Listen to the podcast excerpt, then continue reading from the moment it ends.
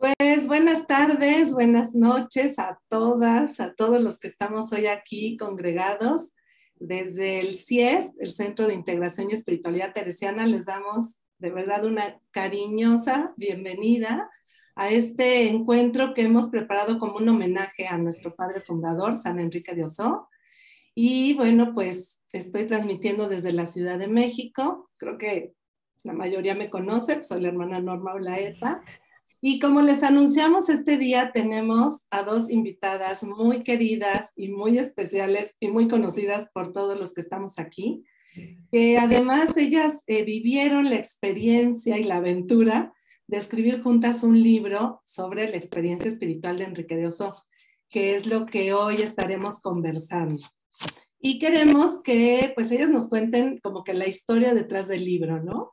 Esas anécdotas, esas historias que que no salen publicadas, pero que son parte del proceso de gestación, de organización, pero también la experiencia, ¿no? ¿Qué supuso para ellas el entrar en esta, pues, experiencia que Dios hizo en Enrique de Oso y cómo les impactó a ellas en su adhesión al carisma y en su propia experiencia de Dios? Así que vamos a comenzar, les damos la bienvenida a la madre Gloria Rodríguez que se está conectando desde la ciudad de Puebla.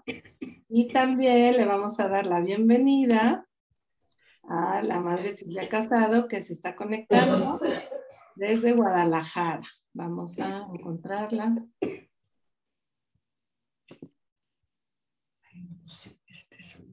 Muy bien.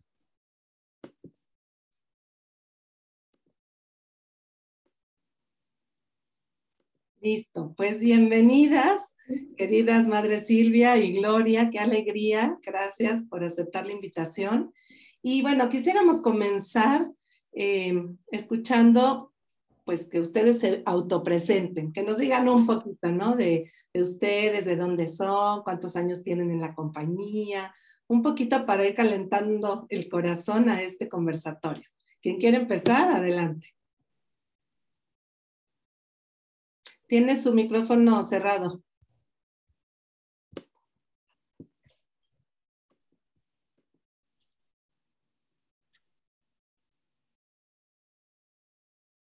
Ya. Ajá. Bueno, pues yo me llamo Silvia María Casado y nací en un pueblito precioso de esos mágicos del estado de Veracruz, de la Huasteca veracruzana que se llama Papantla. Soy exalumna del Colegio de Puebla y llevo 65 años en la compañía de Santa Teresa de Jesús. Actualmente vivo en Guadalajara, en la comunidad de hermanas mayores, y soy vecina del Colegio Enrique de Oso. Muchísimas gracias.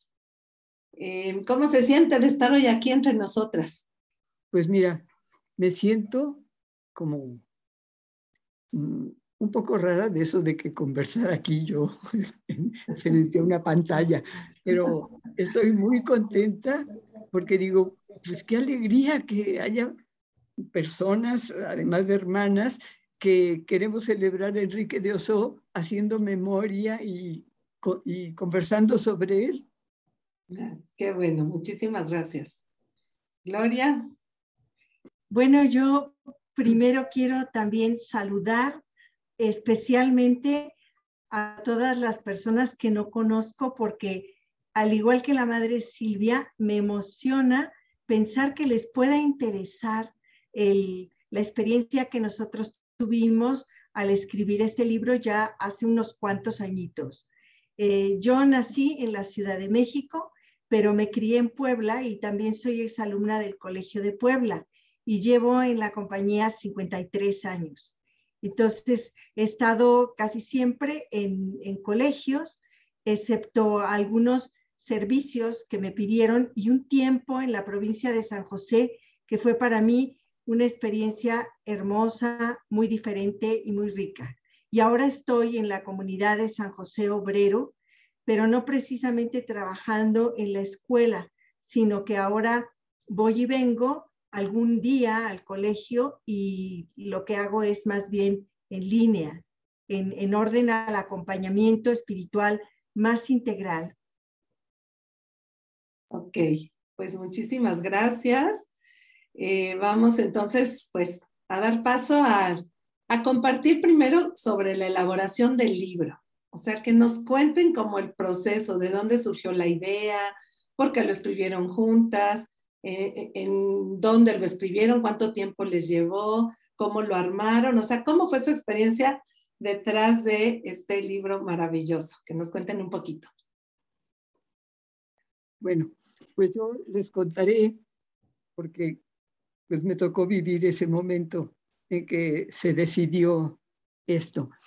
Estábamos en 1992 en Ávila en una reunión precapitular, que es una reunión de las hermanas del gobierno general y los oficios y las provinciales. Y que se, mm, la finalidad de esta reunión es pues ver el tema que se va a tratar en el capítulo próximo y pues su metodología, las dinámicas y todo esto. Y las hermanas, cuando hicimos como el análisis del momento histórico que estaba pasando la compañía en ese tiempo, pues a la vez, pues traíamos como sobre la mesa aquel llamado del Papa Juan Pablo II a la nueva evangelización. Y entonces al ver las fortalezas de la compañía, sus debilidades, su momento, pensamos que ahí estaba la respuesta que buscábamos para el, para el tema. Y se llegó al tema que, se expresó así. La nueva evangelización urge a la compañía a una respuesta más comprometida. Después de esto, pues se siguieron los, los estudios, los análisis y, y se pensó que sería bueno eh, tener un documento que recogiera como los elementos esenciales de la nueva evangelización y además como la incidencia que podía tener la nueva evangelización en la espiritualidad apostólica de la compañía. Así que, pues bueno, adelantando los trabajos y eso se pensó en que la prefectura de formación se encargara y con la colaboración de de otra hermana y nos tocó en suerte. Las afortunadas fuimos Gloria y yo. Y verdaderamente, pues lo recibimos como, como un regalo de Dios. Qué hermoso, muchísimas gracias. Entonces, se los pidieron, ustedes aceptaron y luego, ¿cómo fue el proceso? Pues mira, después, cuando ya estuvimos en, en Roma, pues nos dimos a, a pensar un poco y hasta queríamos hacer un esquema, ¿no? De ya del libro. Pero luego estuvimos pensando que la espiritualidad de una congregación, pues a los principios es la, la propia espiritualidad del fundador, la que, la que vierte con el carisma en, la fundación que, que hace, en la congregación que funda. Y pues también pensamos que pues entonces sería conveniente como tener la espiritualidad de Enrique de Oso mm, o marcar líneas. Y platicamos con Pilar Feliu, que era entonces nuestra superiora general, y a ella le pareció bien que, que, que empezáramos por esto, para que fuera además como una plataforma de la que después se desprendieran otras líneas a seguir las investigaciones. De hecho, el, gobierno general, una vez que, que ya se reunió para iniciar los trabajos, pues pensó en formar un equipo de hermanas y pidió a las provinciales de que pudieran enviar una hermana para que formara un equipo que continuara la investigación. De hecho, de aquí de México fue una hermana, mm, Elvia Villescas entonces, y fueron un grupo de unas siete u ocho hermanas las que formaron el equipo. Y le encargamos como hacer de cabeza a Carmen Melchor, que más tarde, ya bueno, después de unos seis años o poquito más, sacó ya el libro de Volver a las Fuentes. Ok. Yo, antes de eso, eh, quiero contarte mm, lo que fueron antecedentes a lo que cuenta la madre Silvia, pero como pues una hermana de, a pie, porque ella está hablando ya de, de, la decisión y de cómo se formó el equipo para empezar a hacer el libro. Pero hubo un trabajito antes que nos pidieron y precisamente fue de la prefectura de, de formación. Y yo recuerdo que ya desde la década de los ochentas, a principios de los noventas, las familias religiosas descubrían que tenían mucho en común y a la vez se preguntaban qué era lo propio, cuál era su aporte a la iglesia y se empezó a hablar mucho de carismas, porque antes no se hablaba tanto de carismas, pero en ese tiempo sí. Y yo personalmente también vivía esas inquietudes, pero más de cara al padre Enrique. Era así como poder distinguir entre la tradición lo que siempre se ha hecho, por qué se ha hecho así, y cuál es el sentido, el significado. Y me acuerdo que siempre que teníamos una visita general, yo les decía, ¿cuándo van a publicar las cartas? Porque me parecía que ahí estaba lo más genuino y, era una batalla campal porque nunca veían mis ojos que, quisieran acabar de publicar las cartas porque estaba en proceso, faltaban, había habido avances, había habido otros trabajos prioritarios, pero yo ya decía, bueno, incluso si había una, eh, en un momento dado se hicieron microfilms y se repartieron a cuatro provincias por si acaso pasaba algo en los archivos generales, yo decía, pues tenemos los microfilms, vamos a hacer algo, pero este, no, no acababa yo de ver claro que eso fuera. Y recuerdo que en unos ejercicios que fuimos varias a Puente Grande, Guadalajara, estaba entonces el padre González Santana. Y él fue primero que al menos a mí me habló de una actualización del carisma que venían haciendo y que él venía dirigiendo a algunos grupos de religiosas con un análisis de contenido de los escritos muy minucioso. Y entonces pues nos fuimos con él, las que estábamos ahí, y le preguntamos que si se animaría a dirigirnos y tal, y dijo, no, no, no, yo no puedo hacer nada de esto si no es como que viene realmente de, de, los superiores mayores y que, porque eso trae mucho, trae muchos cuestionamientos, nos dijo. Entonces, pues nos quedamos así, pero sí manifestamos nuestras inquietudes.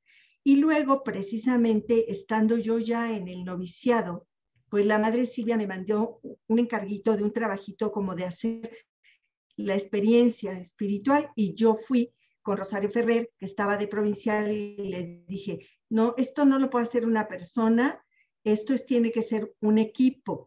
Y ahí formó ella un equipo en donde tuvimos varias reuniones muy interesantes en donde nos cuestionamos muchas cosas. Yo recuerdo que incluso en una de esas reuniones fuimos a Molango, fue una experiencia preciosa porque estaba Lucila, Josefina Matizás, otras más, y, este, y era cuestionarnos. Y aunque no lográbamos acabar de sacar el papelito, pero lo vivo sí fue muy interesante y los borradores que hicimos. Y luego, cuando ya llegó una fecha de entrega, que Silvia dijo, bueno, ¿cuándo van a entregar esto? Entonces yo sí recuerdo la colaboración que hubo de parte de Maricruz Gómez Alvear, que estaba entonces encargada del MTA y fue un trabajo de noche, porque pues ninguna de las dos estábamos dedicadas a eso. Entonces se iba los fines de semana y por la noche intercambiábamos lo que, lo que iba ella encontrando. Y lo que les puedo compartir, que a mí me pareció súper interesante, es que llegó como a ver en un cuadro general, haciendo esos análisis de contenido, cuáles podían ser ciertas creencias o cosmovisión que estaba guiando esas mismas acciones y directrices pues del padre Enrique. Y yo recuerdo que, me, que era algo así como decir, todos andamos dormidos y ¿quién nos va a despertar? Pues estoy simplificando y caricaturizando porque pues eso era con citas y todo, pero prácticamente de lo que me acuerdo es esto, como que andamos dormidos. ¿Y quién nos puede despertar? Nos pueden despertar las almas despiertas, que son las que Santa Teresa llama reales. ¿Y cuáles son esas almas reales? Pues las que están desengañadas del mundo y saben realmente este, lo que quieren y quién es Dios. Y también la palabra mundo, pues tenía un significado en ese contexto diferente. Pero entonces él decía, la principal palabra era desengañadas. Y eso es de la Santa Madre, pero la repetía el Padre Enrique. Y decía, y en esto hay una batalla. Y entonces también ponía esa mística del combate y esa mística de la batalla que de alguna forma él la vive. Pero le daba mucho sentido a eh, este, pues, es, esa visión y, qué queríamos hacer y qué queríamos conseguir. No nada más era pues hacer cosas, sino para dónde íbamos. Entonces, pues para mí fue muy importante ese escritito y, me, y, pues nos tocó pasarlo limpio, hacer unos esquemas y correr al, al, al, al DHL para mandarlo y, este, y eso fue como un antecedente también de, del trabajo espiritual que hicimos. Ok, y después, ¿cómo ustedes dos en Roma ya se dedicaron a, elaborar el libro, el libro que conocemos, ¿no? Este de la experiencia espiritual de Enrique de Oso. O sea, todo esto les ayudó, pero entonces ya este proceso para plasmarlo aquí, digo, de manera muy general, luego más bien vamos a entrar a los contenidos, pero está interesante saber, pues, qué obstáculos, qué ayudas, eh, cómo fue, ¿no? El, la aventura de escribirlo.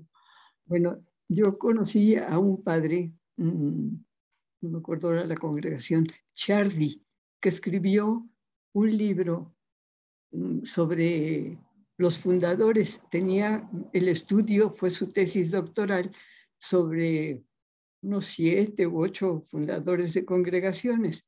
Y las congregaciones le permitieron hacer el estudio en sus archivos históricos de sus fundadores. Y él, pues, es un estudio muy bonito el que lo hace, el que hace en ese, y lo recoge en ese libro. Entonces, pues, medio con ingenuidad, digo yo, y yo saqué un esquema, un esquema de, de lo que él iba encontrando los fundadores, lo, que iban viviendo los fundadores, que encontraba similitud en todos ellos. Y él me hizo un esquema que después decía, no, pues ahora ya es pan comido, hay que rellenarlo con, con lo que encontramos que verdaderamente pues sabíamos cosas de la vida de nuestro padre y cosas que había vivido. Pero pues mira, después yo creo que Gloria nos puede contar un poco. Fuimos a, a buscar asesoría con los salesianos. Sí, ya con el esquema que elaboró la madre Silvia y estuvimos viéndolo, eh, también ella tuvo noticia de un padre que no nos podemos acordar del nombre, que es, era, que es polaco y que era el director de, la, de espiritualidad de la facultad salesiana. Entonces, fuimos allá con los salesianos a su universidad pontificia a que a pedirle asesoría, a decirle qué necesitábamos y a que viera el esquema. Y bueno, fue una tarde en que volvimos un poco con las alas mojadas porque nos rompió el esquema. Nos dijo que no había esquema, que, que, nosotros, que de nosotros tenía que surgir el esquema, que solamente viéndolo a él, orando con él, encontrándolo, eh, ahí surgiría el esquema, pero que no podíamos ir con un esquema previo. Y pues así nos regresamos a la casa. Y entonces comenzamos a buscar las fuentes y dijimos, eh, ¿qué fuentes autobiográficas o qué hay? Y entonces en la, en la Casa General estaba el archivo y todo lo que encontramos que habían sido los libros de cabecera de nuestro padre y los libros de él. Y también tenemos fuentes vivas porque ahí estaba todavía, aunque muy enferma, Gloria Volpe, que había hecho ya el trabajo de las introducciones de los tres tomos tan interesantes. No teníamos a otras hermanas que también son unas estudiosas de, de Enrique de Osoy que habían hecho trabajos preciosos como María Victoria o de, demás, pero sí teníamos esos libros y teníamos ahí a Gloria Volpe que hablaba muy poco porque ya estaba muy mal, pero que en algún momento también la, la podíamos entrevistar. Y habían sacado el libro de Mano de Oro que con la beatificación y ese libro había sido un estudio muy bonito también con, con trabajos que eran aproximaciones y que, que se tenían. Entonces nosotros empezamos a leer por todas partes sin ton, yo sin ton ni son. Simplemente me guiaban las preguntas que yo me hacía en mi corazón para preguntarle al padre Enrique que me contestara. Y yo decía, si no sacamos trabajo, por lo menos que a mí me aclare. Este, y, e, eso me, me impulsaba. Y sí había momentos en que, por ejemplo, había ciertas cosas que me echaban para atrás y me no dormía yo, decía yo esto no me gusta, este no lo voy a poner. Y después dije, no, no, no, no, tiene uno que ser fiel a todo. Lo que pasa es que no entiendo nada. Y ahí sí creo que, por ejemplo, pues fuimos guiadas entre, nos, nos dábamos cuerda una a la otra para animarnos en los hallazgos que íbamos encontrando.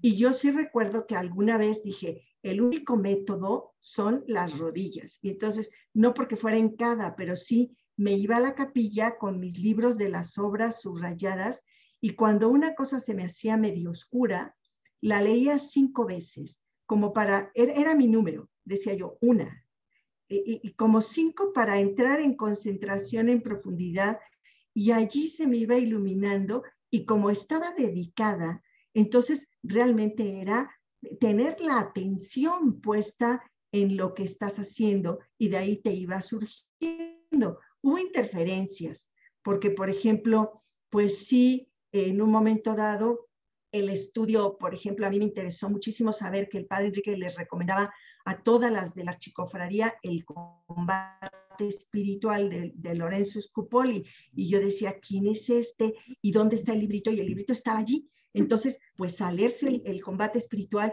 y entonces ahí me distraía un poco, pero pues luego también Silvia me, de alguna forma me ayudaba a entrar en el orden porque iba encontrando más cosas que ella va a decir, por ejemplo, que le parecía muy interesante para ir sacando lo que no era una autobiografía, pero que sí podíamos ver que era muy proyectivo del padre Enrique y que estaba revelándonos su alma. Wow. Sí, yo recordaba y le comenté a Gloria, le digo, mira, mmm, yo recuerdo al leer la biografía que escribió Altés. No sé si recuerden que después de que muere nuestro padre, él continúa con la revista y empieza a sacar algunos artículos biográficos sobre Enrique de Oso. Cada mes ahí va poniendo su artículo. Y después las hermanas que oí contarlo a la madre Carmen Pato, en paz descanse, el, ella, cuando ya iban a, a llegarse los 30 años que, que marcaba el código en las, en los, para los procesos de beatificación y canonización y, y requería una biografía sencilla. Y entonces, mmm, entonces recogen los artículos de Altés y la Madre Carmen Pato hace el trabajo de ir poniendo las notas y nombres y averiguando, investigando eso. Y, se, y está en algunas comunidades, yo creo que en la Florida y en Puebla, cuando menos tiene que estar ese libro, en el noviciado también. Esto, y y, y Altés, cuando habla de la revista, habla de nuestro padre cuando inicia la revista y todo esto, dice que la revista, que él no tenía un diario espiritual en el que nosotros nos pudiéramos apoyar para ver su proceso, pero él dice que la revista era el lugar de los desahogos de su corazón. Entonces yo empecé a buscar los artículos de él, que sabíamos cuáles eran sus seudónimos. Y entonces, pues nos iba, íbamos encontrando, ella corría con Gloria emocionada. A veces después también, a lo mejor ya encontrábamos que estaba dicho por otra hermana que había escrito algo. Entonces nos alegrábamos porque nos confirmaba lo que habíamos visto. Y así, pues bueno, así íbamos avanzando. Lo mismo, pues encontramos muchos pasajes en los que él se revela, digamos, en los prólogos de los libros que escribió y, y en, aún entreverado en las meditaciones, en las meditaciones que, que hace en esos libros. Bueno, pues es que es apasionante el, el ir buscando y el ir encontrando, esto era él, esto que está diciendo bajo el seudónimo, bajo el, personaje de Inés es lo que le pasó a él. Y, bueno, pues así íbamos encontrando cosas que íbamos como confirmando con alguna, algunos otros textos. Qué hermoso. ¿Y como cuánto tiempo les llevó? ¿Cuántos meses o pues, años? Pues, no, meses. Qué al principio. Trabajamos a marchas forzadas. Creo que nos pasamos el tiempo atadas a la pata de la mesa, no, no salíamos más que a comer, a rezar y, y otra vez. Sí, sí. Silvia, Silvia más, porque tenía además que sacar las hojitas de la madre Saturnina y tenía que contestar cartas y tenía que hacer otras cosas.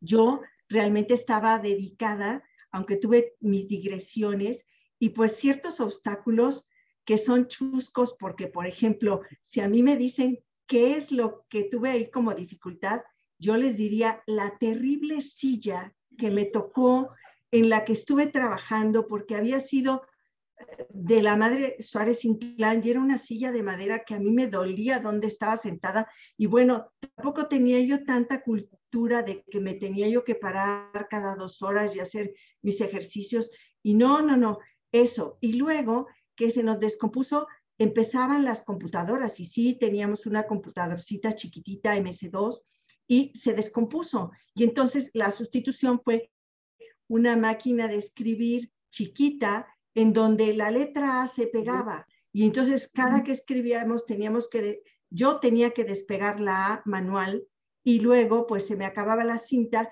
y nuestros borradores eran unas hojas con cinta roja este, y ahí íbamos este, llenando de papeles todo para que saliera sin mucho orden y sin mucho sentido yo. Ese, y luego, ya en enero, que sí se pudo arreglar la computadora, pues todo lo empezábamos a escribir y, teníamos una impresora de esas que, que eran de, de carrete y que sacaban un chorizo de hojas, como las hojas de contabilidad. Y entonces, pues teníamos un paquete de hojas así, y con ese paquete, me acuerdo que fue la segunda o tercera asesoría, porque no fueron muchas, creo que fueron tres las, las que fuimos a la Salesiana en vista del éxito y de que el padre nos regresaba este, a nosotras mismas y a nuestra experiencia.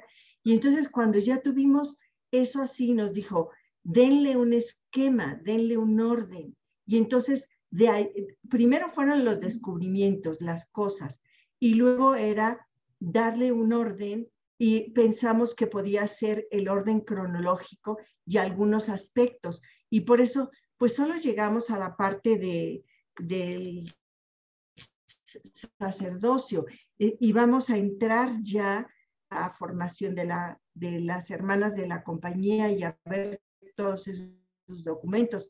Pero pues nos quedamos prácticamente hasta eh, en lo que era todo su despliegue teresiano en las obras que antecedieron a la compañía, eh, este, eso fue. Y luego hacíamos algunos trabajitos eh, en relación con la Virgen, que en relación, y ya para de ahí sacar un resumencito, ¿no? Y era el trabajo que... ¿Y cuándo fue publicado finalmente? ¿En qué año? Ah, espérame, algo interesante. Creo que una cosa que nos iluminó muchísimo fue darnos cuenta de que el retrato que él hace de San Francisco de Sales en el tributo amoroso es su propia proyección. Y entonces cuando vamos viendo lo que él admira de San Francisco de Sales y cómo lo escribe, de, eso fue una buena guía para luego encontrarlo en sus hechos y encontrarlo en sus actos y en lo que decía o lo que recomendaba, porque finalmente fue él un gran director espiritual y de su propia experiencia sacaba las cosas y buscaba y descubrir, por ejemplo, las estructuras tan hermosas que tenía en el primer cuarto de hora que leímos y cómo desechó eso y después hizo un cuarto de hora completamente diferente de la primera edición. Pero sí leímos a fondo la primera edición y luego ya vimos el que publicó y todos los que se reeditaron pero era, era muy interesante y no eran nada más prácticas devocionales o devocionarios de otro tipo, sino que él tomaba eh, realmente el, el, como proyecto el que llegara la gente a una, eh, a una vida espiritual plena, plena de, de almas reales, de almas despiertas, con los medios tradicionales que tenía. Y de ahí vimos pues que sí su base el Evangelio y, la propia experiencia de, Santa Teresa que después le dio, le dio toda la pauta y todo, ese, todo su magisterio lo pudo hacer popular. Esto que dice del San Francisco de Sales, de que el, es, el retrato de él lo, es una de las cosas que vimos confirmadas cuando encontramos que lo dice Altés.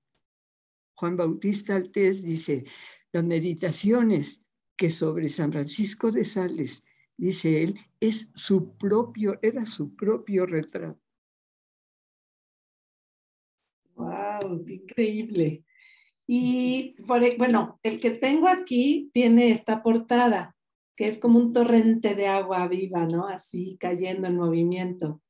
Em, ¿Por qué esta portada? ¿Qué significa para ustedes? Bueno, para mí significa como una invitación a la profundización en la espiritualidad de él.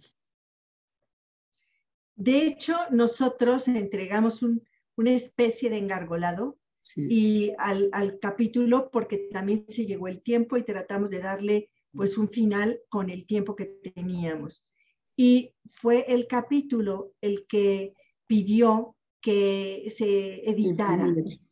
Entonces nosotros eh, pues mandamos los manuscritos en, el, en, archivo y, esta portada fue de la editorial. A mí me gustó muchísimo, o sea, pero fue una elección de ellas. Y ellas, eh, cuando la mandaron, pues a mí, yo dije, no podían haber escogido nada mejor que, que esto que es un mar, un manantial, agua viva, me encantó, pero fue la, decisión de, la editorial que en ese tiempo, pues es María Victoria Pilar las que estaban ahí a, a cargo con todo su equipo, pero básicamente por ellas nos llegó a nosotros, fue cosa de ellas. Y también tuvieron, como siempre, mucha calidad y mucho cuidado en la impresión y nosotros lo que queríamos era que se destacara su palabra, que no vieran que pues era cosa nuestra, sino que lo habíamos sacado también de lo que él decía, de, lo que él veía, aunque inevitablemente pues se mete el, el, corazón y lo que habíamos vivido como experiencia propia a lo largo de la escritura.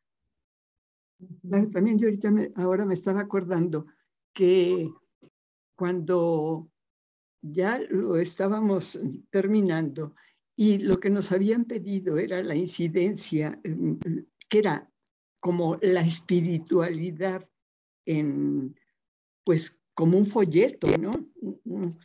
Y recuerdo que entonces empezamos como a sentir la repugnancia de quitar las citas, no sé si te acuerdas, Gloria, que decíamos, ¿cómo? Esto lo tienen que leer las hermanas, porque como a nosotros nos llegaba y nos tocaba tanto dentro, nos tocaba las fibras ahí sensibles del corazón que descubría en el fundador, porque aunque es verdad que muchas de las cosas, hechos, pues los conocíamos al haber leído la, la biografía de don Marcelo González, pero es con otro enfoque.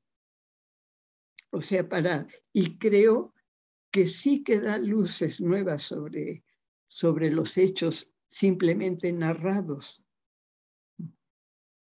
Y claro, le dijimos entonces a Pilar Feliu que, que así como que sentíamos resistencia de hacer un resumencito y, y luego quitar todo lo que nos confirmaba lo que decíamos y porque además son citas preciosas. Bueno, para a nuestro entender. No, qué bueno, qué bueno que lo defendieron porque sí, no hay como leerlo directamente. Eh, les propongo si me gustaría como presentar el esquema general como ustedes lo armaron, para entonces entrar a algunos contenidos concretos que les queremos preguntar y que nos cuenten y luego pues ya seguimos la, la conversación. ¿Les parece bien? Es un, compartir pequeño, pero que nos puede ubicar a todos los que estamos hoy aquí. ¿Están viendo la pantalla? Está lo del conversatorio, experiencia espiritual y esquema general. muy bien. Eh, bueno, el libro está dividido en tres partes. Como decía la Madre Gloria, eh, lo hicieron en orden cronológico. Entonces, la parte uno viene de la infancia a la ordenación sacerdotal, los primeros 27 años de la vida de nuestro Padre. La parte 2, sus primeros años de sacerdote, del 67 al 76, que es cuando funda la compañía de Santa Teresa de Jesús. Y la parte 3, eh, esto de la espiritualidad de Enrique de Oso como un don de Dios para la iglesia. Y en cuanto a capítulos, tiene ocho capítulos. La parte uno tiene cuatro capítulos, van desglosando esta experiencia espiritual de fe, vocacional, formativa, de consagración, misión. La parte dos, que es sus primeros años de sacerdote, ya su experiencia apostólica profética, de iglesia, y la experiencia de Dios a través de Santa Teresa de Jesús. Y la parte 3 tiene un capítulo que es de esta experiencia espiritual al carisma. Entonces, tres partes, ocho capítulos para, eh, bueno, pues ubicarnos ahorita que entremos a, a comentar más como algunos contenidos, ¿no? Em, Gloria, algo así, directo para ti. en la introducción a la parte 2 dicen la cito textual, el carisma teresiano que irrumpe en Enrique de Oso en ese periodo de su vida marca el rasgo más fuerte y original de su espiritualidad. Es la gracia de las gracias.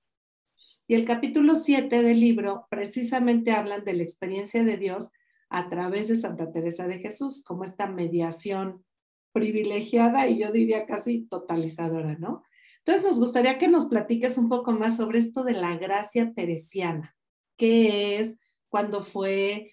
¿Cómo qué cambios visibles generó en Enrique de Oso en su persona, en sus escritos, en su apostolado? Digo, una probadita, después podemos leer con calma el libro, pero cuéntanos eso de la gracia teresiana, por favor. Bueno, lo que nosotros pusimos, te lo cuento con todo gusto, pero me encantaría que primero la Madre Silvia nos dijera eh, del prólogo del día 15 de cada mes, que lo tenemos publicado en el tomo 3 de las obras completas preparadas por Gloria Volpe. Pero ese, esa página y media eh, es algo maravilloso. Pero tal como lo cuenta ella, yo me gustaría que lo, lo, lo dijera como me lo contó a mí. Adelante. Bueno, yo este, pienso que es como uno de los descubrimientos más grandes sobre esto. Mm. Y cuando fuimos viendo como ya no es cualquier gracia. Mm, yo recordé un artículo que escribe el solitario en los primeros años y no me acuerdo en su totalidad del artículo, pero me acuerdo que llega un momento en que dice, esta es mi misión, Teresa de Jesús.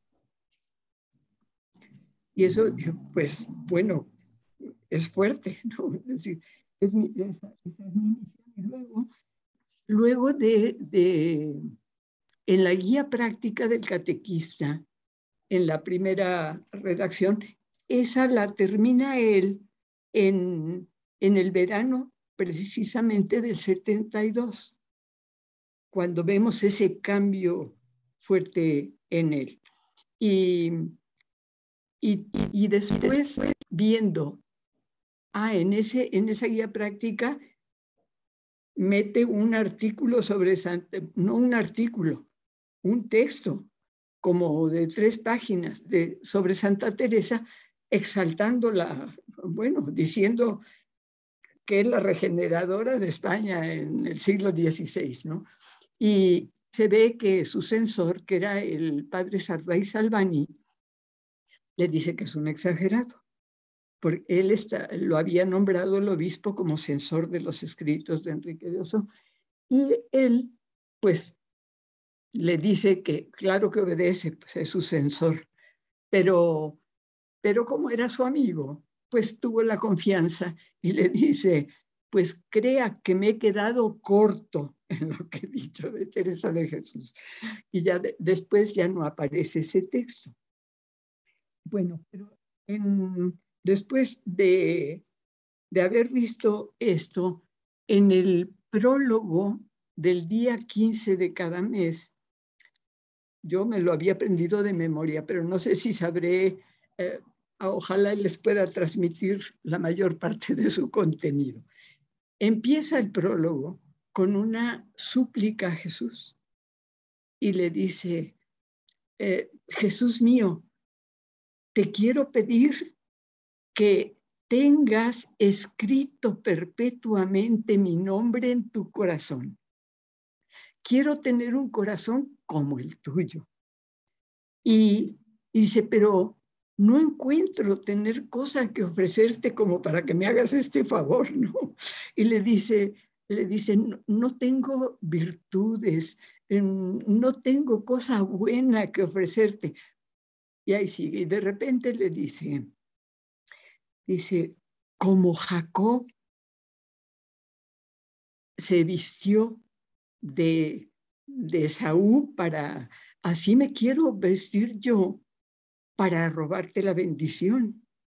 Y le dice, y, y así como él se vistió de Saúl, yo me vestiré con las ricas vestiduras de Teresa, tu hija primogénita, para robarte la bendición, claro.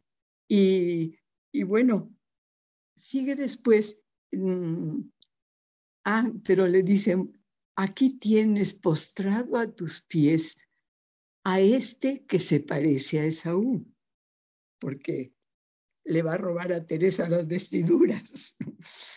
Y más adelante dice, ya sé el modo, el modo de hacer esto, dice, va a ser callando yo y dejando hablar a Teresa.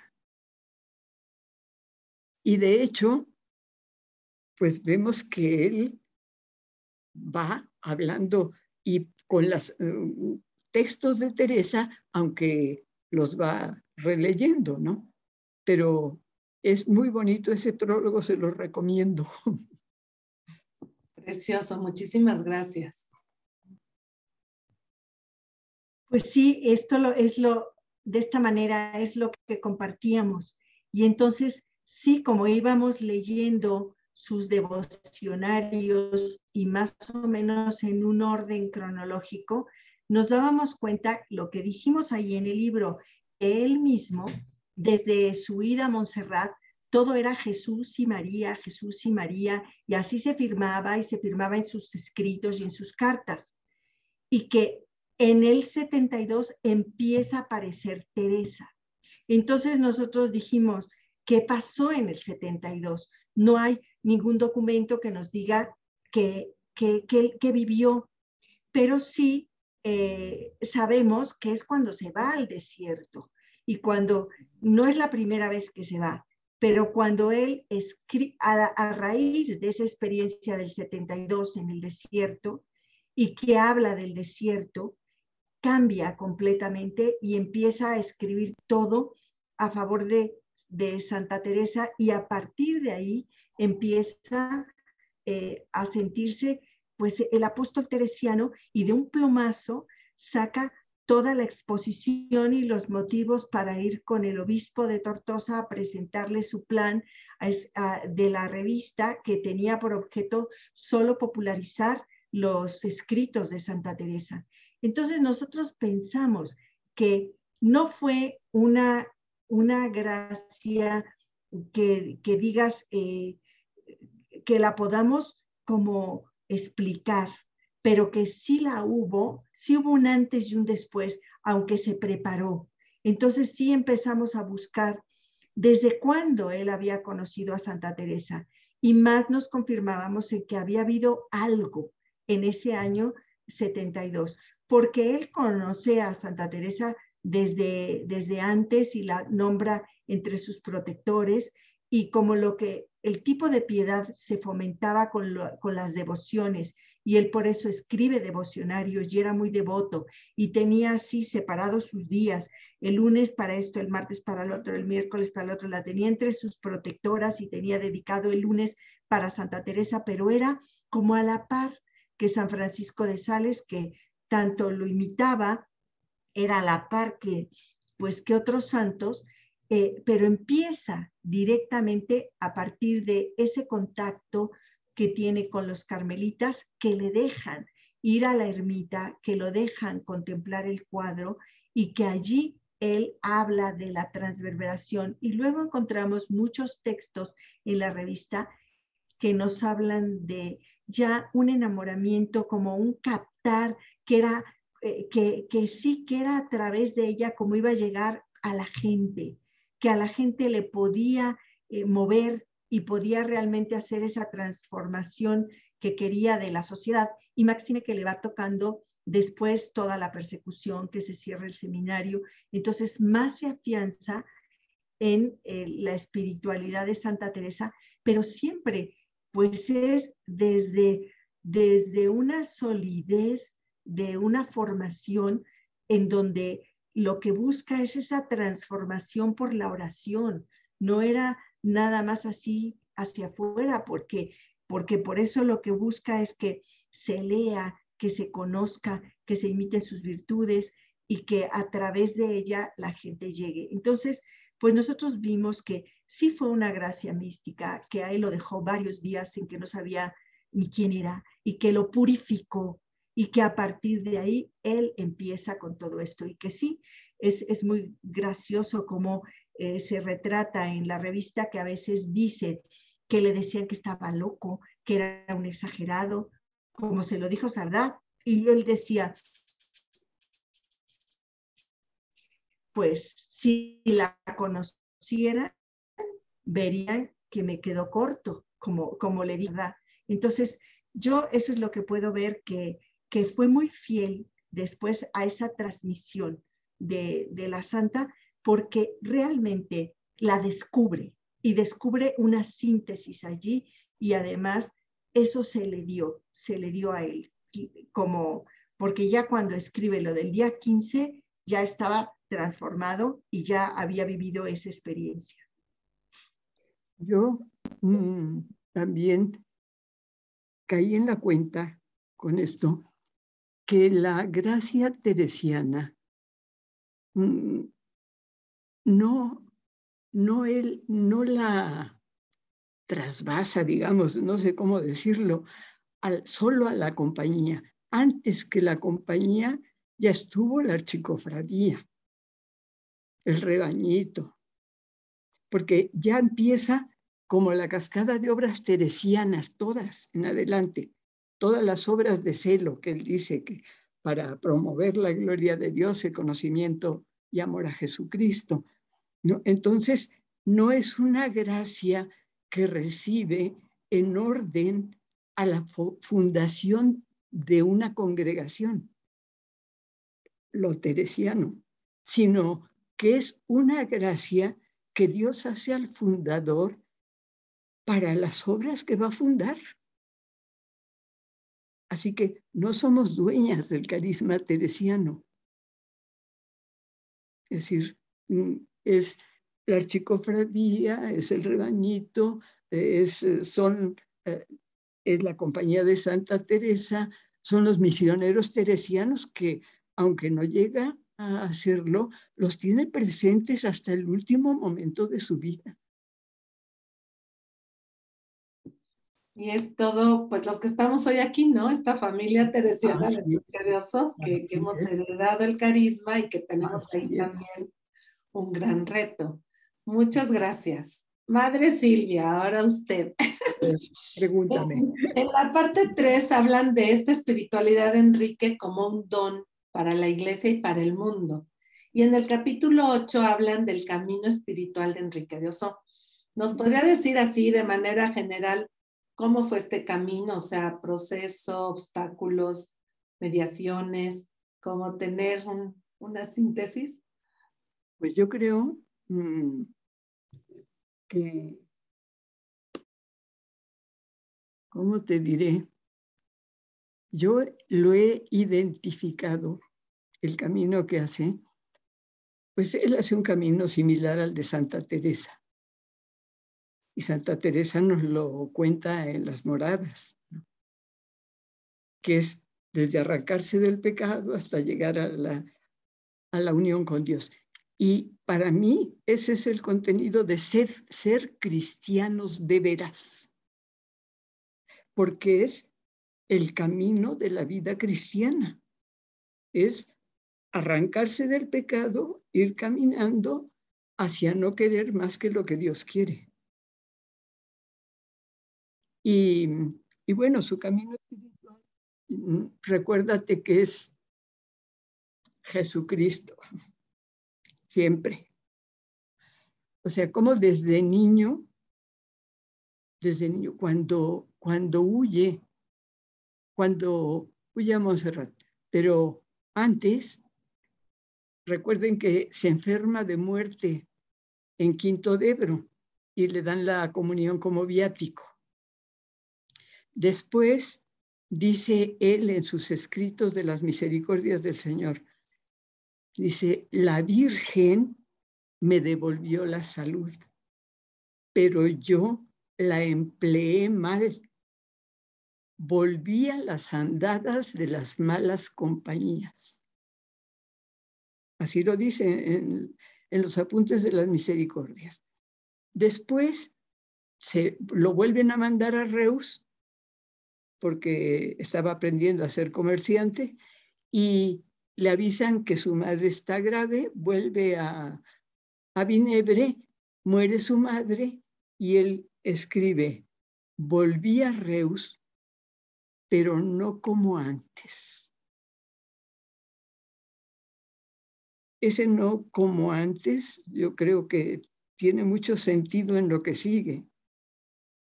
Huye a Montserrat y llegando a Montserrat, él cuenta que pasó unos días haciendo confesiones.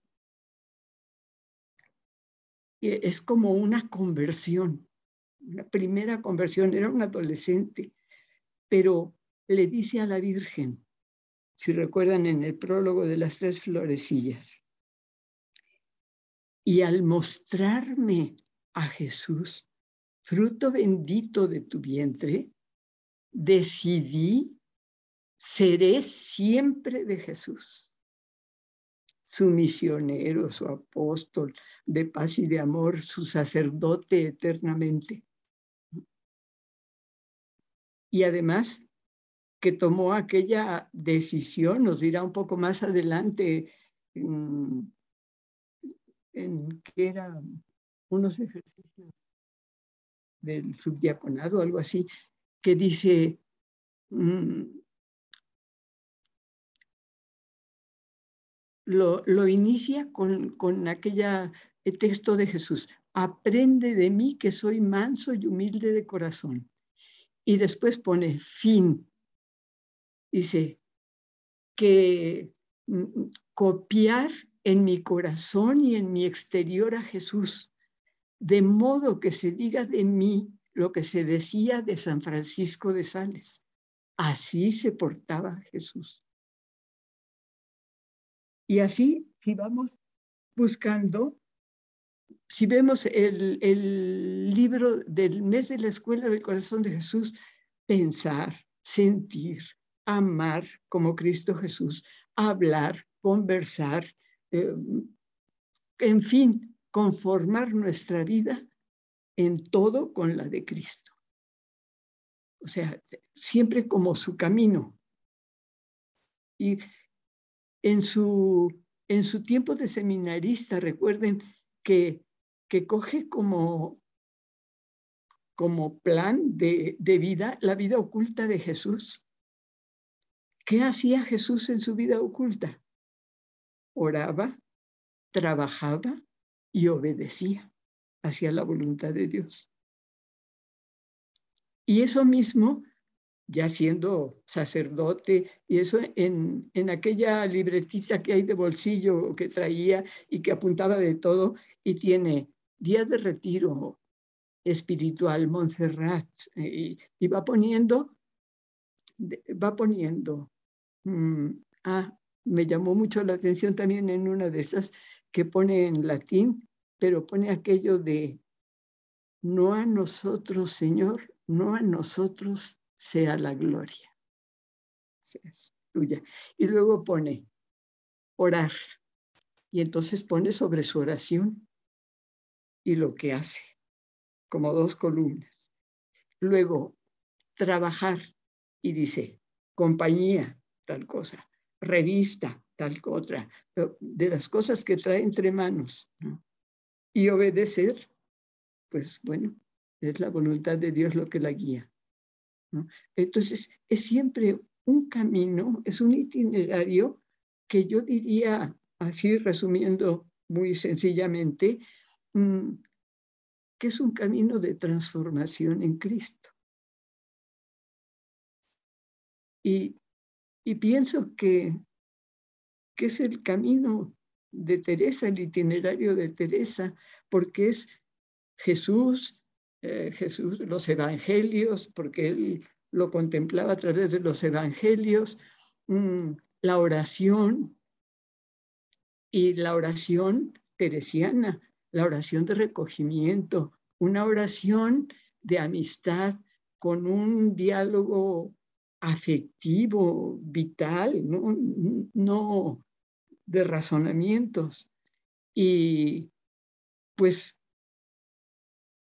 su búsqueda de la voluntad de Dios en todo momento eh, entra, como dice ahí en, el último capítulo, esto mm, pone sobre todo en, el, en, la, en la imitación de Cristo, que él pone de ese modo, mm, son las virtudes de humildad y mansedumbre.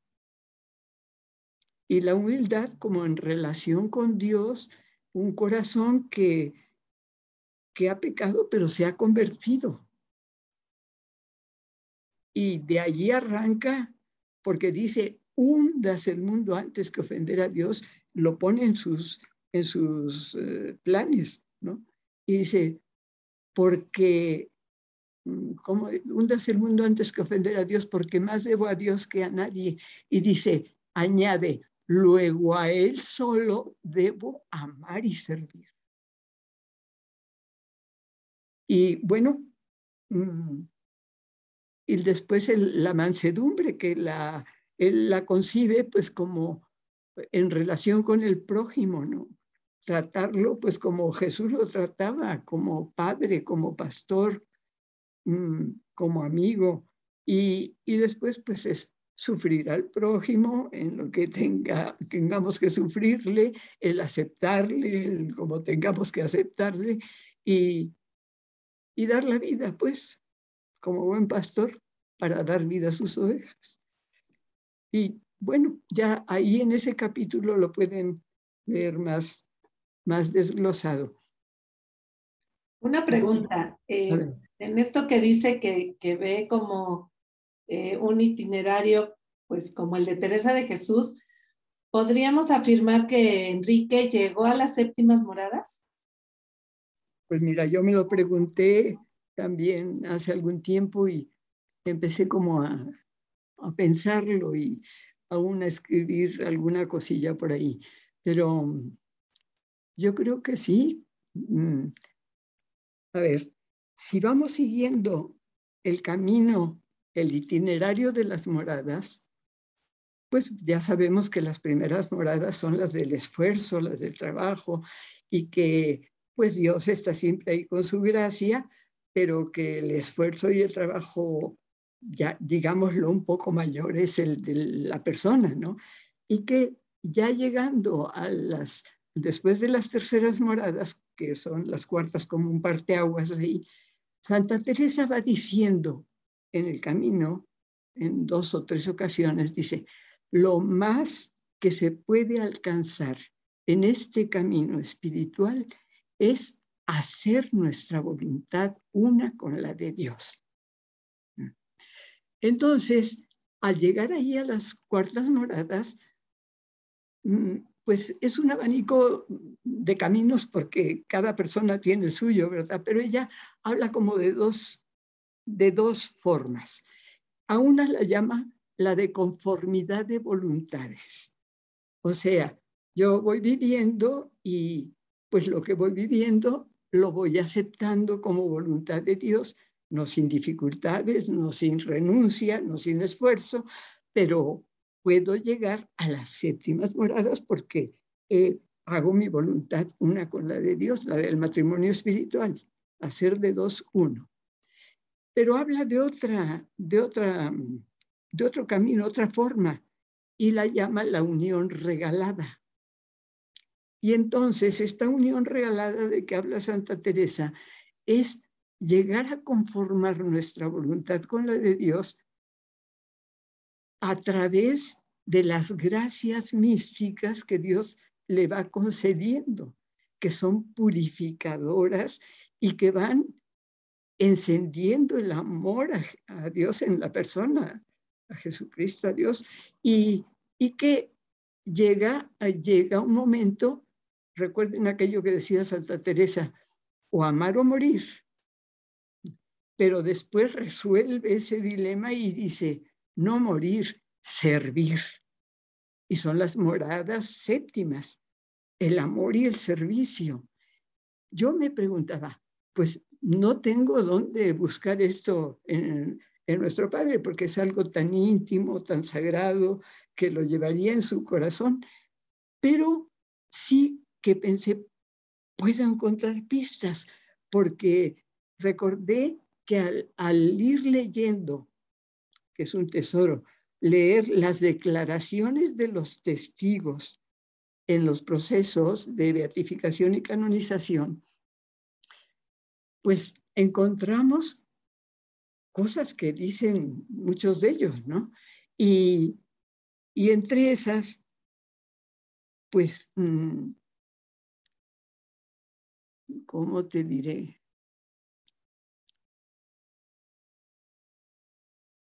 pues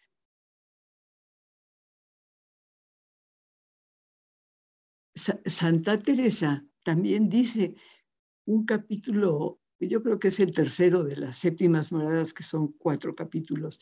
Creo que ahí, sí, ahí, en el tercero, dice como los efectos que estas gracias dejan en las personas que viven ya en las séptimas moradas. Y va poniendo un efecto y los va, los va detallando. Yo nada más voy a recordar algunos. Dice, olvido de sí. Se gozan en las persecuciones. Mm, un deshacimiento grande de todas las cosas no tienen temor a la muerte. Y así dice unos cinco o seis efectos. Y yo pensé, esto se encuentra en las cosas que han declarado los testigos. Y sí, claro, ahí vemos como muchos dicen, pues que él era todo para todos, como San Pablo, no, no se guardaba para sí. Mm, en el desprendimiento, en las persecuciones. Hay algún testimonio que recordaba en este momento de, creo que es una hermana, que dice que una vez, puesto, le habían dado, le habían dicho cosas que la gente decía por ahí, cuando lo del pleito y todo aquello. Y entonces ella le, le preguntó, le dijo, padre, ¿qué siente cuando hablan mal? ¿Sabe que hablan mal de usted? Y, y le dijo, siento mucha paz y me gozo interiormente. Y, y así hay también otros testimonios en los que, en los que cuentan, declaran los testigos que fueron, mm, que lo vieron en algún momento en que para ellos estaba recibiendo una gracia especial y que él trataba de disimularlo. Así que yo digo, pues bueno, a través de los testigos, si hiciéramos una lectura de todos los testimonios que yo las invitaría a que lo hicieran, porque si lo van leyendo, pues muchos van como repitiendo alguna cosa de la que de, de aquel tema que se esté tratando y es como si te lo fueran martillando y cincelando dentro su figura, su modo de ser. Sí, para mí, decía, al principio, decía yo, pues eso ya lo sé, ya lo leí en Don Marcelo, no, pues lo voy a leer todo eh, hasta el final. Y, y después me lo leía con, con gozo, las repeticiones, porque cada una además con las propias palabras, pero además era algo como que te lo, te lo iba cincelando su figura dentro, te lo esculpía casi, ¿no? Sí. Hermoso, muchísimas gracias. Pues sí, nos quedamos con esa inquietud de, de ir a escuchar, ¿no? Los testimonios de, de pues, la gente que convivió con él para, para estos procesos. Y, relacionado con esto, como ¿Cuál es su parte favorita del libro o el descubrimiento o la novedad o la confirmación más fuerte que tuvieron? O sea, ¿cómo impactó en su vida o en su relación con Dios, con Enrique? Como ya más de manera personal, ¿no? Mira, eh, Norma, para mí, pues fueron eh, ir encontrando los significados tan profundos como guía. O sea, como que, por ejemplo, nuestro padre era muy de, educar con homeopatía, frases cortas y decirte así las cosas como los lemas, que todo por Jesús, viva Jesús, y repetía, hay regla viva. Y, entonces, encontrar los significados y de dónde habían salido. Porque, por ejemplo, se pueden malinterpretar. Para mí, recuerdo que una de las cosas era cuando él nos decía a la compañía, sed las primeras. Yo decía, ¿qué onda? Esto es así como de competencia o las primeras, tú lo puedes malinterpretar con las ideas que traes, ¿no? Pero cuando ves el contexto y que lo saca de que cuando Santa Teresa dice, estoy hecha una imperfección menos en los deseos y en el amor, y en esto no quiero consentir rival, o sea, que digan que soy la última de todo, menos en el amor y en eso quiero ser la primera. Entonces, y ves que nuestro padre cuando decía ser las primeras, se refería a eso y no a otra cosa. Entonces, tú, tú decías, se te esponja el corazón porque veías un sentido humano que hoy lo están redescubriendo, pues por medio de, de la ciencia, de la cuántica, de toda la psicología, pero que él cuando lo lees ves que es el sentido auténtico que tenía y que hoy le llaman máscaras a lo que le llamaba él el los pecados y, las virtudes, pues son las liberaciones que vamos teniendo, pero encontrabas todo el sentido y entonces e, ese, ese pasar de un deber ser a una espiritualidad realmente del corazón, que hoy está tan de moda, esa conexión cerebro-corazón, pues es lo que nuestro padre decía, es, es una espiritualidad del corazón, la que él nos enseña hacia todo lo de Santa Teresa. Yo creo que esa es su novedad y para mí fue lo, lo que me dejó. Y sí creo que él, cuando tú le preguntas, te contesta, porque encuentras, encuentras la frase, la palabra, porque te conectas y él está vivo. Entonces también pienso que lo que nos dijo el asesor es muy importante. Quien ha sentido una sintonía con el carisma teresiano tiene la vida y la mechita prendida y tiene que creer y confiar en esa asistencia de Dios en nosotros pese a todo, pese a todo lo, lo que podamos estar viviendo de, de antitestimonio de, o de, incongruencia o de lo que sea, este, sí tienes esa llamita que conecta con la de él y que puedes escucharlo y que si le preguntas te contesta, porque es un diálogo, un diálogo entre todos como para podernos estimular. Y cuando nos pidieron la segunda edición, entonces sí, eh, allí pues por unas pláticas con, unas, con muchas hermanas que habían leído el libro,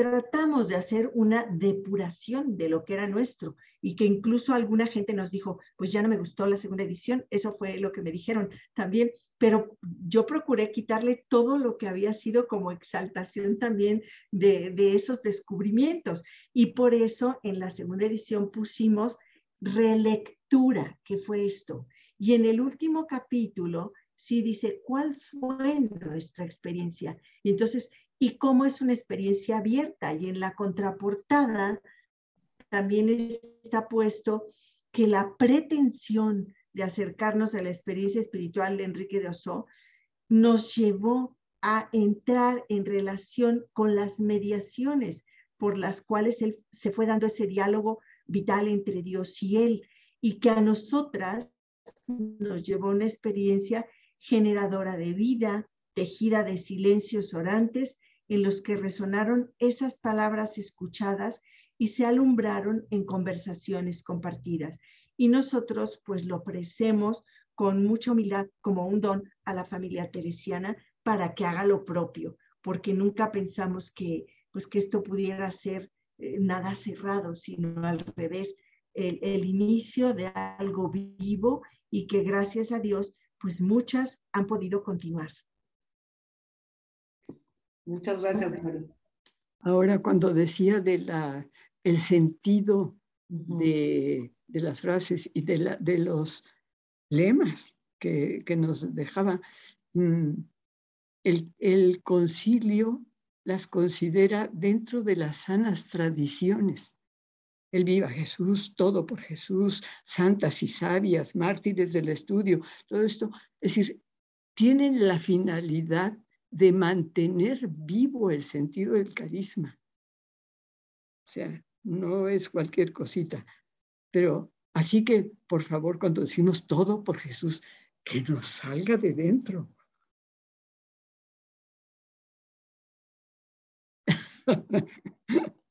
Muy bien. Sí, de hacerlo todo por Él, todo por sus intereses. El viva Jesús, que es aquello de San Pablo, que viva, lo poníamos en las cartas arriba, como deseándole a la persona que le enviábamos la carta, que viva Jesús, que viva en ti el hombre nuevo que es Jesucristo. Precioso. Muchísimas gracias. Em, no te oigo. Te silenciaste, Norma. Perdón. que abramos un espacio para conversar también con quienes nos acompañan, si tienen alguna pregunta, algún comentario, antes de ir a la parte final, ya como los retos actuales, ¿no? Como decía Gloria, esto de seguir esta relectura, la hermenéutica, la reflexión. Entonces, eh, voy a poner pantalla, todos en pantalla para vernos y veo que hay algunos que están levantando la mano. Así que Laura y Chartur. Le voy a, dejar reactivar. Listo. Eh, ¿Qué tal? Buenas, ¿me escuchan? Primero que nada. Sí. Este, qué gusto. Sí, no, pues qué gusto escucharte, este, Madre Silvia. Eh, bueno, lo primero es, eh, han estado hablando con tanta profundidad y, tanta sentir de, estos escritos que prepararon ustedes que pues ya, ya, traigo un antojo de ponerme a leerlo. Este, la primera pregunta es, ¿dónde se consigue ese, los, los dos libros o las, o las dos ediciones? ¿Dónde se consiguen? Esa sería una primera pregunta.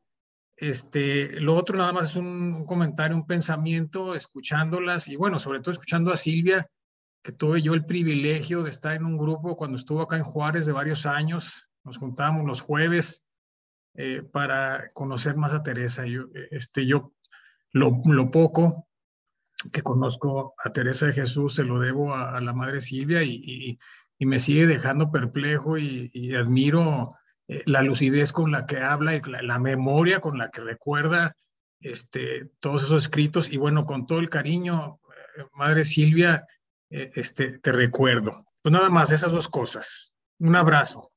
Igual. Está en la web. Este, el libro, lo puedes bajar del día. Sí, te silenciaste, Gloria. Sí, lo pueden encontrar en Amazon, pueden encontrar y, comprarlo así en... Era nada más para responderle dónde conseguir. Sí, y en la web, exacto, lo pueden encontrar y ahí, bueno, pues también. Ahí está en la web, sí. ¿Quién más? ¿Alguna pregunta, comentario de todos los que estamos hoy aquí? Déjame, ahorita les. Angélica. Ya, Hola, buenas noches. Es un gusto y un placer estar en esta reunión.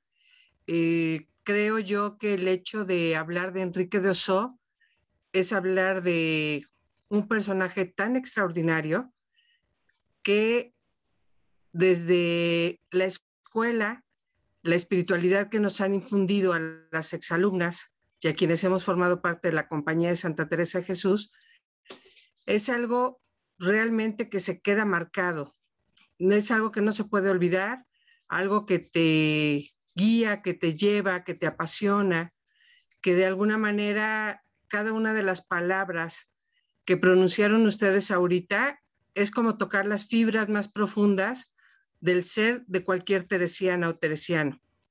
Y yo quisiera de repente decir muchas cosas, quisiera comentar mucho, pero solo quiero decir gracias Gracias, compañía de Santa Teresa de Jesús.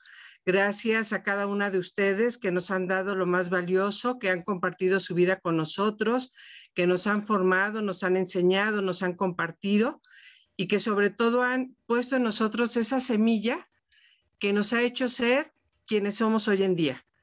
Esa semilla que nos ha compartido la compañía y que hoy desde el lugar donde estamos la seguimos compartiendo queriendo y sin querer, porque ya es algo que lleva nuestra sangre, que, brota, que sale, que, te cautiva. Eh, está esa huella que te marca por el resto de tu vida y que aunque utilices jabón sote, no puedes borrártela. Es algo que ya está impregnada. Eh, yo tengo un gran recuerdo de, ustedes, eh, formaron parte de todo mi proceso de formación y, siempre hay como, como ese detallito de decir, ánimo, vamos por buen camino, eh, vamos siguiendo la misión de la compañía, vamos amando y haciendo amar, vamos hablando de Jesús en nuestra persona y desde nuestra realidad.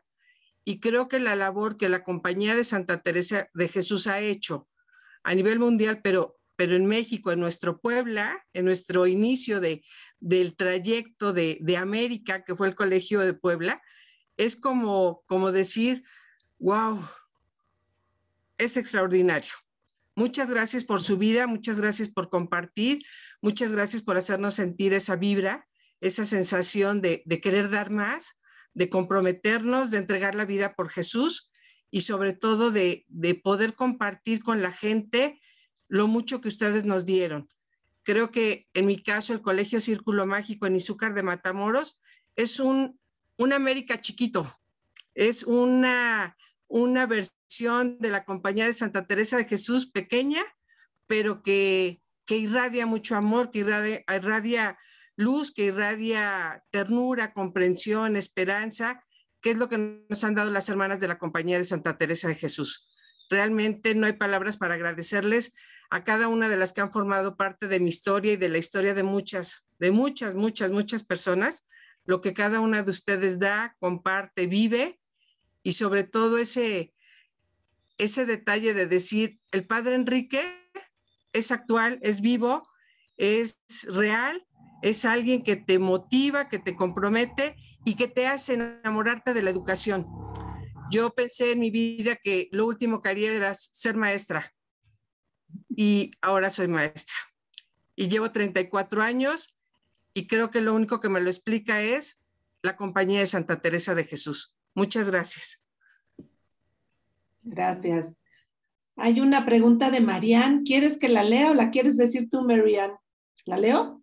Ok. Dice, antes que nada, gracias a las dos. Qué alegría poder verlas. Gracias también por su cariño y por su compañía en mi vida. Lo valoro. A casi 20 años de este don que han puesto para la familia teresiana y para todos, ¿cómo han seguido ahondando en su reflexión y relación con el padre Enrique? ¿Qué más han podido descubrir?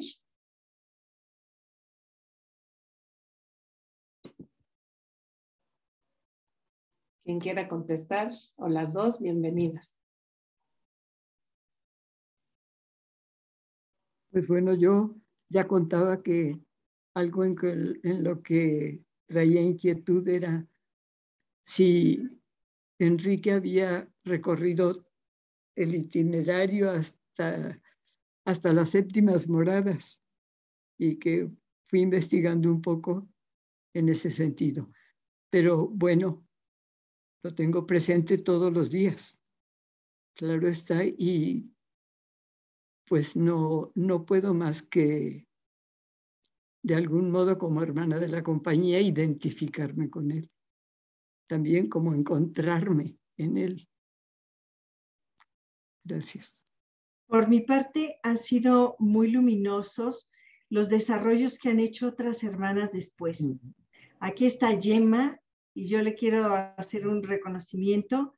Eh, para ella son quién sabe qué horas o no sé dónde anda, pero cuando ella explica eh, eh, al padre Enrique desde la visión de hoy, a mí, para mí ha sido como un continuar el camino que se me abrió y que en mi momento lo necesité y que ahora tengo también otras fuentes que han sido otros desarrollos. Entonces yo ahora también escucho con mucha alegría, como por ejemplo el, libro del Podriedro, sus conferencias, la que nos dio cuando eh, la invitamos al Congreso de Oración.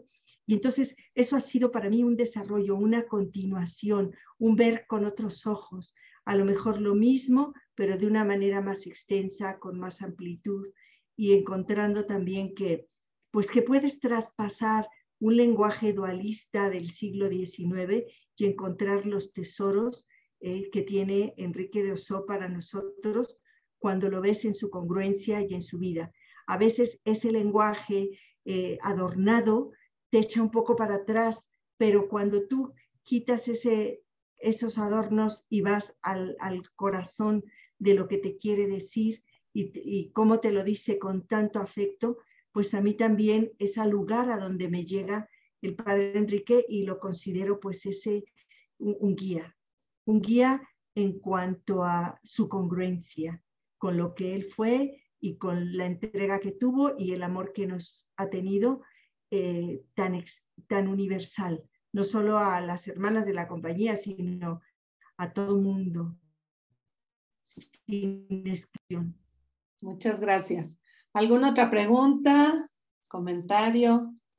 Por allí voy a, ver si hay alguna mano levantada que no se me pase. Ah, aquí, Ana María. Ya te estoy mandando para que activen su audio, por favor. Las hermanas del CIEST. Hay que quitar el micrófono. Listo. Bueno, pues después de haber oído tanto y tan bonito, como que ya que digo, ¿no? Ya que, pues felicitarlas y agradecerles de todo corazón que una vez más reciba de ustedes luz y fuerza. Dios se los pague. Silvia, ya sabes, te quiero mucho y te lo agradezco. Gracias. Gloria, te quiero mucho y te lo agradezco. De todo corazón les agradezco. Pues no esto, sino que es toda una historia para llegar aquí. Gracias, ¿eh? Gracias de todo corazón. Gracias, Norma. Muchas gracias, Ana María. Eh, ¿Alguien más? A ver, sigo pasando las ventanitas. Parece que que no, pero yo sí tengo ya para ir cerrando este increíble conversatorio que nos más bien es como abrir y nos ensancha el horizonte y nos motiva, ¿no? Eh, estamos aquí personas de diferentes lugares, de diferentes generaciones, de distintas vocaciones, pero nos une esto que decía Gloria, ¿no? Esa chispa que ha encendido en nuestro corazón y, que somos familia teresiana de Enrique Dioso entonces, ustedes, ¿qué, qué mensaje em, nos quieren dar hoy? O sea, ¿qué creen que nos diría nuestro Padre? ¿Cómo nos organizaría? ¿Cómo, cómo podemos crecer en esta experiencia de Dios? Eh, pues desde las mediaciones que él tuvo, cómo aprender y, y cómo dejarnos iluminar y acompañar por su experiencia para también nosotros hoy ser portadores de esperanza, de vida, en este tiempo que nos toca vivir, que es pues diferente al que le tocó a él, pero como que la esencia, claro que sigue. Entonces, pues soñando así como, ¿qué creen que nos diría? O, ustedes, ¿qué nos recomiendan, no? Por ahí decían, pues leer el libro, bueno, ¿cómo me puedo acercar? ¿Qué, qué puedo hacer para que esta chispita encienda a otras personas y llevemos a Jesús, ¿no? Que finalmente es como la misión. Por mi parte, porque creo que la palabra final y el broche lo pone la madre Silvia, pero por mi parte sería decir, eh, decir que el, es el camino de la oración contemplativa que irradia y que nos convierte y que nos ayuda a vivir esa aceptación incondicional de lo que es, que es una traducción de la conformidad con la voluntad de Dios, en donde también tú vives unas relaciones humanas de mansedumbre, que quiere decir de no juicio, de amor, y vives unas relaciones de humildad que son de verdad, eh, de, de autoconocimiento, sabiéndote querido. Entonces, para mí, el mensaje sería desde esta transformación en un camino de oración contemplativa que te lleva a esa determinada determinación de orar y de, y de no parar hasta la fuente que es para todos y hacerlo en conjunto, porque pues no es un camino en solitario, sino un camino en conjunto lo, que nos puede ayudar a esa transformación. Y conversábamos un poquito, pero creo que, que tenemos pautas muy claras ahora para ese camino y este, yo quisiera que fuera la Madre Silvia la que pusiera ese broche de oro. Adelante. Pues yo les diría, como resumido en una frase de San Enrique, les diría que es como que eso, eh, que Él nos gritaría hoy ser cristianos de veras, con todo lo que implica. Porque ser cristianos de veras implica seguir a Jesús, parecerme a Jesús, mm, comunicarme con Él, relacionarme con Él a través de la oración, el estar pendiente de sus intereses. Y y yo creo que hoy Enrique nos diría que seamos cristianos de veras y que respondamos al llamado del Papa a la sinodalidad, que, respondamos con generosidad y corresponsablemente, que no nos quedemos mm, pasivos. Y, y, bueno, que, que no, no pensemos que es algo que tenemos que vivir solos, sino que, como dice también el Papa, tenemos que pasar a hacer un proceso de pasar del yo al nosotros, o sea, el ir incluyendo a mucha gente, porque pienso que si de verdad nos unimos, nos organizamos, como nos diría el, eh, el padre Enrique, organicémonos, esto, pues yo creo que mucho podríamos hacer en venciendo el mal con abundancia de bien. Así que yo los animaría a que no lo pensemos como que el sínodo pues es algo que tienen que hacer otros, sino que sintamos nuestra responsabilidad. O sea, es nuestra iglesia, somos cristianos, pues. Es, tendría que entrar en nuestra ocupación.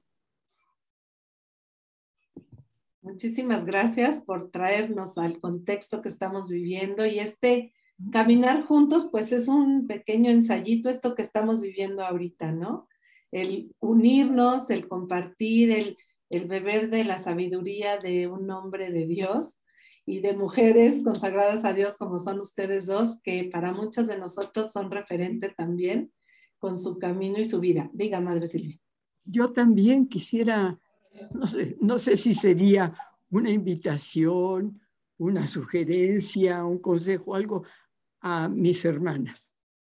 Y yo las invitaría a que busquemos un nuevo modo de relacionarnos en directo con Enrique Dioso, con nuestro padre fundador, y que sería leyendo sus escritos. Ya las hermanas que lo conocieron ya no las tenemos, porque yo estaba pensando que, pues a lo mejor hubo hermanas que lo conocieron y que todavía vivieron más que nuestras fundadoras. Sin embargo, las dos últimas fundadoras, las que murieron, Teresa Pla y Teresa Blanc, murieron en 1942, hace ya 80 años. Eh, o sea que no tenemos como unas personas que nos pudieran todavía relacionar con él. Así, pero tenemos sus escritos y, podemos comunicarnos y relacionarnos con él pues leyendo, leyendo pues de una manera, a ver, mm, saboreando, eh, reflexionando, compartiendo con los demás, de modo que, que sea como la palabra directa de él la que nos va también enriqueciendo y dando recursos para ir renovando en, nuestra vida, porque no se trata de mantener tal y cual las cosas, ni si, o sea, la espiritualidad también es dinámica, camina. Esto, y, y pienso que es eso, es decir, ¿cómo?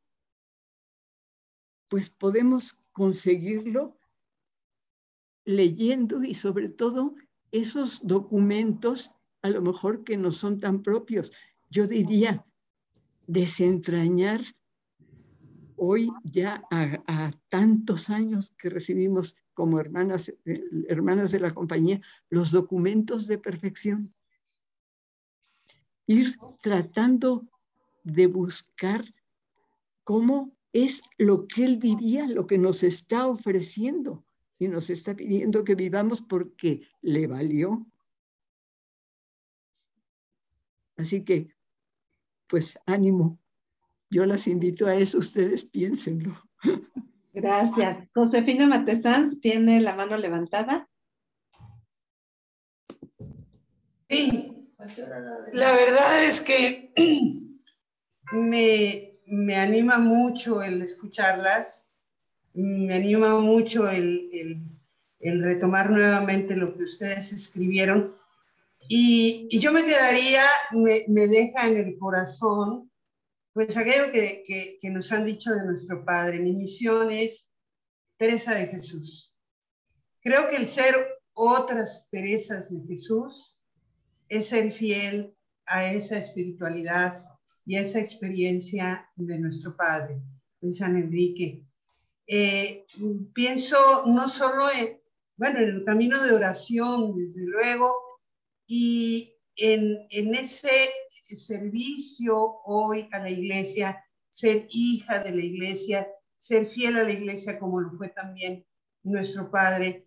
Eh, la madre, la madre Silvia eh, eh, me dijo algo que yo pensaba decir en este momento, que es, estamos en el momento de la sinodalidad, estamos en el momento de vivir con la iglesia ese proceso hermoso de caminar todos juntos, todas juntas, ¿no? Y, bueno, pues desde luego, gracias a las, a las dos por este regalo que nos han dado esta tarde, ¿verdad? Gracias también al CIES, a Norma, especialmente por, por el interés que has tenido, por esta convocatoria y, y todas estas personas.